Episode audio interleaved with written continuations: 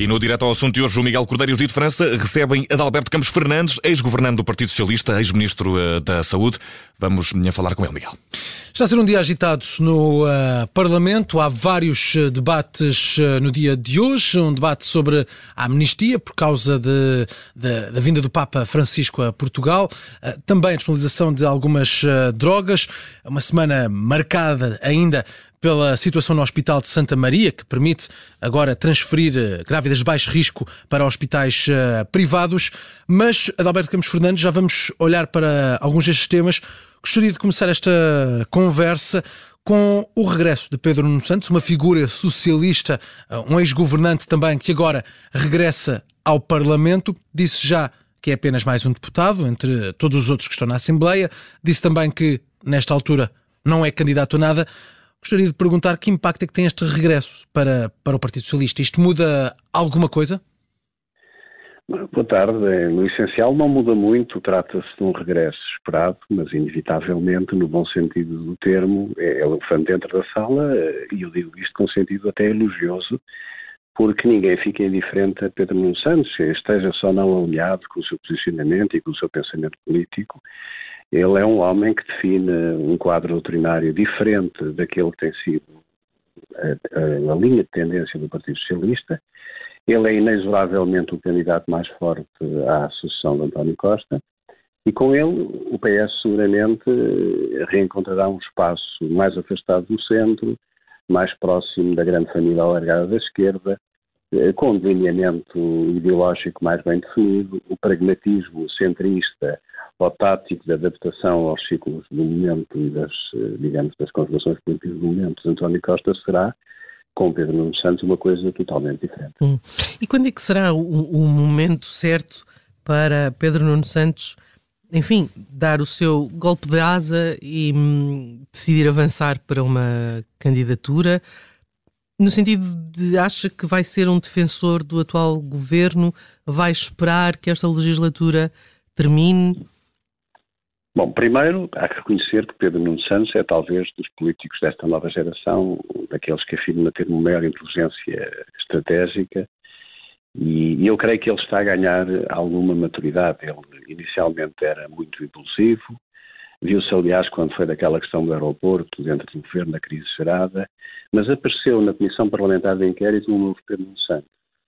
Uh, mais ponderado, mais sereno, que sabe que o tempo se aproxima é o seu tempo, que sabe que, enfim, que, que as coisas uh, lhe correm naturalmente de feição. Não sai beliscado da Comissão Parlamentar de Inquérito por não ter conseguido eh, explicar alguns dos momentos mais uh, chave? Ele sai beliscado, digamos, num eleitorado interno do Partido Socialista ou fora do Partido Socialista, que não é o dele, que não é o natural. Portanto, naquilo que é os mares onde ele, navega, onde ele navega, que extravasam claramente o Partido Socialista para a sua esquerda, ele tem de facto o valor de um ícone. É uma pessoa que tem, do ponto de vista do seu carisma, eh, uma grande capacidade de atrair, eh, até, eu diria, pessoas que se reconhecem no enquadramento político mais à esquerda, no bloco de esquerda até mesmo no PCP. Portanto, para essas pessoas, o Pedro Santos mantém em colmos todas as suas características de líder aguerrido, combativo, que afronta os poderes estabelecidos, que de alguma forma afronta o status quo dominante do, do mercado, do capitalismo, enfim, tudo aquilo que uh, o centrão ou o centro normalmente cultiva com maior, com maior uh, reserva. Uh, nesse aspecto, eu creio que ele terá todas as condições com os dados que temos hoje para ser o líder de um Partido Socialista diferente, um Partido Socialista mais ideológico, com contornos, digamos, doutrinários melhor definidos, e, fazendo pontes que são claramente visíveis para a, a sua esquerda. É preciso não nos esquecermos que o Pedro Nuno Santos foi o construtor fundamental, foi o criador da, da geringonça nos seus detalhes operacionais e foi durante muito tempo o seu cimento. Portanto, ele tem, é caso para dizer agora que, que o centro-direita e a direita têm que, que se cuidem porque Pedro Nuno Santos será um polarizador à esquerda muito, muito eh, vigoroso.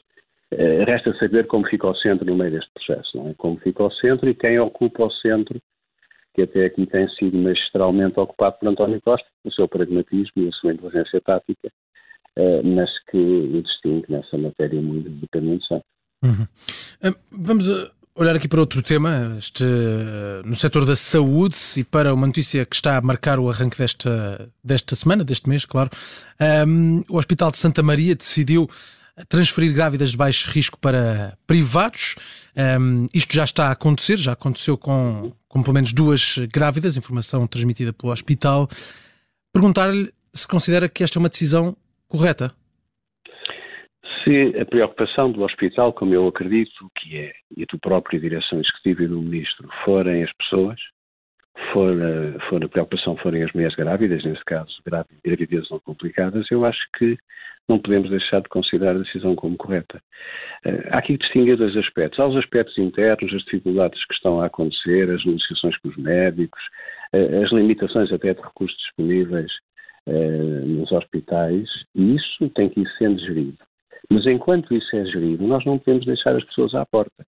Uh, sejam grávidas, sejam outro tipo de necessidades. Há um desalinhamento claro entre necessidades e respostas. Se temporariamente e conjunturalmente o sistema público, o Serviço Nacional de Saúde, não consegue responder por razões que são conjunturais, a preocupação de qualquer decisor é encontrar as respostas para as pessoas e, de uma forma temporária, propiciar cuidados que sejam seguros e que sejam, de facto, eh, de qualidade para que essas eh, essas pessoas tenham as suas eh, necessidades clínicas satisfeitas. Portanto, não vejo nenhum inconveniente nisso. Professor Campos Fernandes, hoje foi o diretor do Hospital de São João que foi afastado, São José, perdão, eh, foi o último caso, mas ainda há poucos dias outros dois diretores foram exonerados.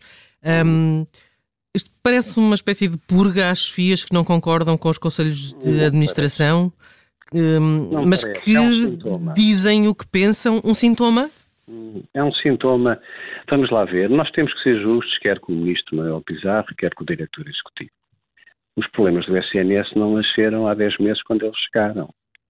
É preciso olhar para tudo o que está para trás, para a maneira como a gestão da pandemia deixou o Serviço Nacional de Saúde. Olhemos para a despesa, uma despesa descontrolada, sem critério, um crescimento absolutamente voraz por exemplo, da despesa com medicamentos, eh, a despesa com, com fornecimentos e serviços externos, e, portanto, eh, não é que estar a desculpar eh, quem está de serviço, quem está de serviço é quem leva sempre hum. com a responsabilidade imediata do dia a dia. Mas estas Mas, exonerações tiveram consequências nas equipas. O caso do Hospital Santa Maria, depois da saída de Ares de Campos, foi muito claro.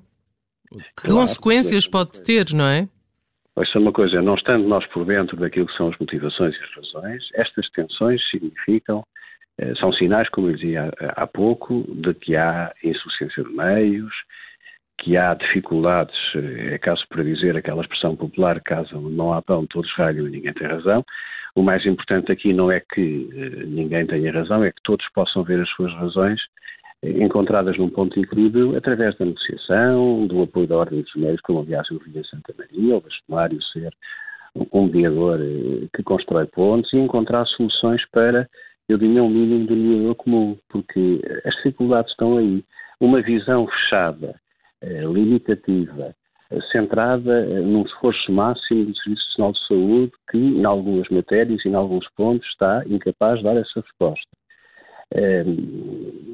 tudo isto, naturalmente, que gera tensão interna, gera pressão sobre, sobretudo sobre os profissionais, nomeadamente os médicos, que estão sobre, eh, sobre um grande, uma grande carga de trabalho e um esforço eh, que é, eh, de há muitos anos esta parte, agravado que foi pela pandemia, é muito sensível.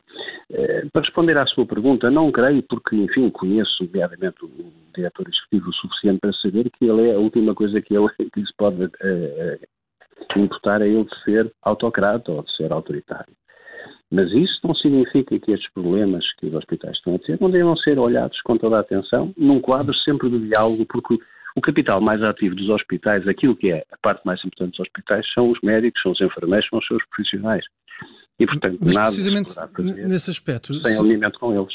Se, se, temos, se temos uh, um hospital como Santa Maria a, a ter que reencaminhar grávidas para hospitais privados, Sendo a, justificação apontada essencialmente a dificuldade em, em, elaborar escalas para o mês de julho, nós estamos perante um caso, claro, de, de má gestão, de má organização?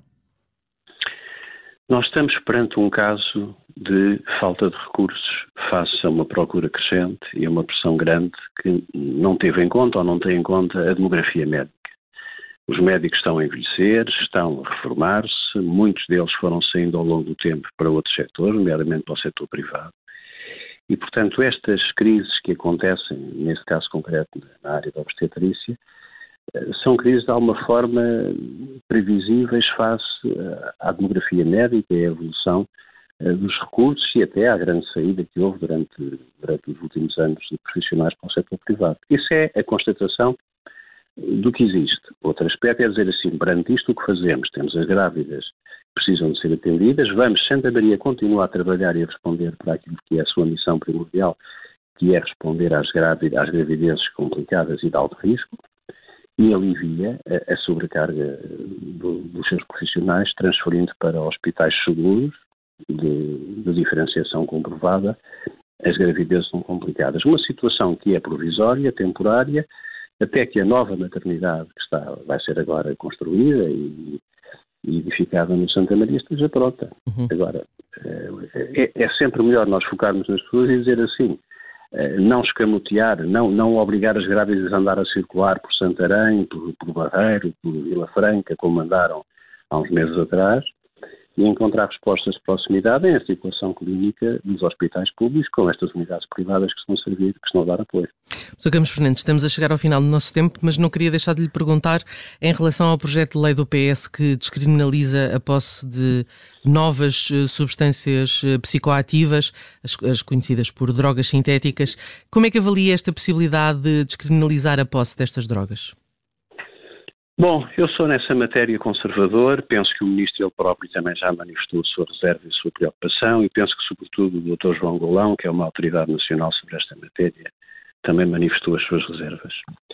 Nós temos que naturalmente pensar nas pessoas que são consumidoras como pessoas que precisam de cuidados, pessoas que podem potencialmente doentes, que têm que ser cuidadas, mas não podemos dar sinais equívocos e não podemos confundir uma coisa com a outra incentivando-a de alguma forma, deixando um espaço mal definido, um espaço cinzento entre aquilo que é o consumo reservado individual e aquilo que possa ser um incentivo ao tráfico. Essa é a preocupação que, que na saúde pública se tem, que, que, as autoridades que estão do lado da saúde têm, são os alertas que têm sido feitos pelo próprio Ministro, porque eu ouvi há dias, e também, sobretudo, como disse, pelo Dr. João Golão. Desconheço neste momento qual vai ser a versão final do diploma que irá ser aprovada, mas eh, quero crer que o bom senso prevalecerá no balanço essencial entre os direitos individuais e os direitos da sociedade e os direitos coletivos. E, sobretudo, sobre aquilo que é preciso fazer, que é combater eh, as práticas de, de tráfico e, criminosas que à volta desta situação se vão gerando, com impactos muito negativos na sociedade e nas pessoas em concreto. Alberto Campos Fernandes, muito obrigado por ter juntado a nós ah, no Direto ao Assunto da Rádio Observador.